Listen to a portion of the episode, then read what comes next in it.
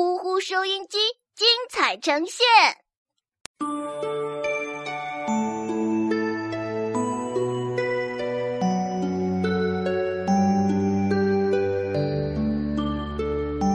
囧事连连，四面八方来的圣诞老人把一个十字路口堵成了一团糟，蛋蛋囧也被堵在了里面。所有的圣诞老人都很着急，都想找个缝赶紧钻过去。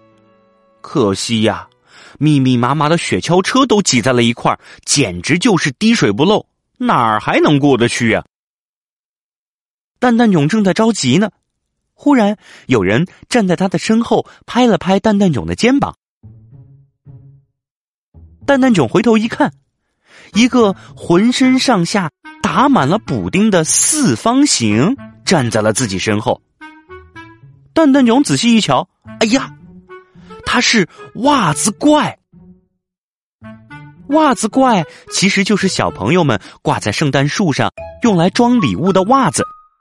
每年圣诞节的时候，等小朋友们睡着了，袜子们就纷纷从树上跑下来，自己跟自己拼接成各种各样的形状，在街上玩。他们一边玩一边等圣诞老人。袜子怪早就和圣诞老人认识了，只不过每年看到的形状不太一样，所以尽管他还是个怪物，可是蛋蛋囧并没有觉得害怕。蛋蛋囧正想跟他打招呼呢。袜子怪就先开口问了：“嗯，我们这些小朋友的礼物，嗯，怎么都还没有到啊？”蛋蛋囧指着堵成一团糟的十字路口，有气无力：“你看看，路都堵成这个样子了，嘿嘿，礼物啊，看来得迟到喽。”组成袜子怪的袜子们一听这句话，呼啦一下全都散开了。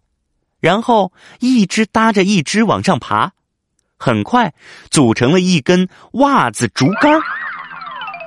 站在顶上的那只袜子登高望远，大声的告诉大家：“哇，堵得那么远，嗯，小主人的礼物可能还在北极呢。”哎，本来就烦恼的蛋蛋囧一听这句话更郁闷了。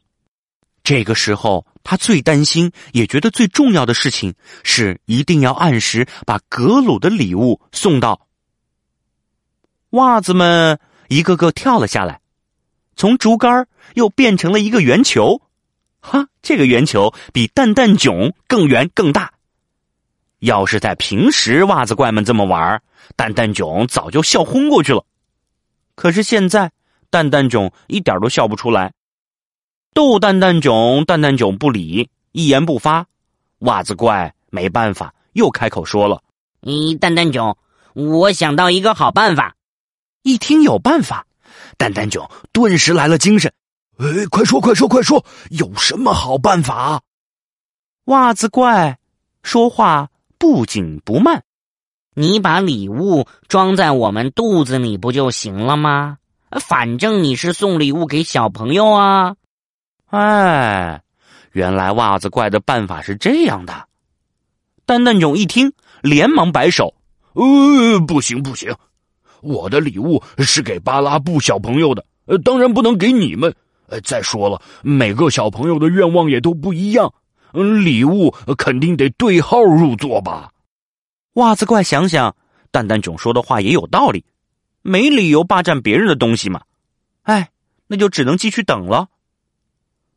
蛋蛋囧坐在雪橇车上，看着乱哄哄的路口，直发呆。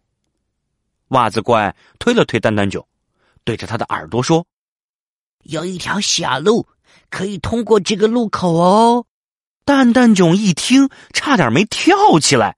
真的？袜子怪赶紧让蛋蛋囧小声点要不然被别人听到，连那条小路都会被堵住的。蛋蛋囧高兴的手舞足蹈，一直点头。两个人来到一个房子的后面，果然有一个露在外面的冰雪通道，大小刚好可以容下一辆雪橇车。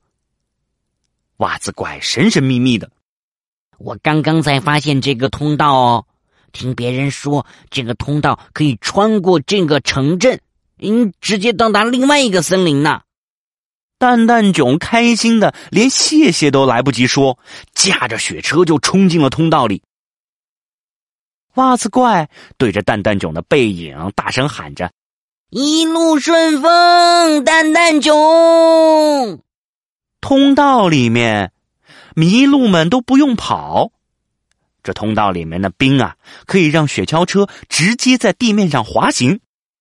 蛋蛋囧一挥手，两头麋鹿也跳上雪橇车。不过，这通道是越来越陡，速度也越来越快。哎呀，就像坐过山车一样。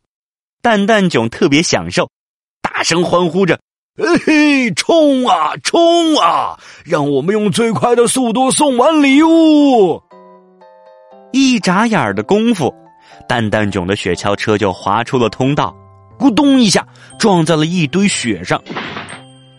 蛋蛋囧从雪堆里面冒出脑袋，朝四周一看，哎，不对啊，这这儿的一切怎么这么熟悉啊？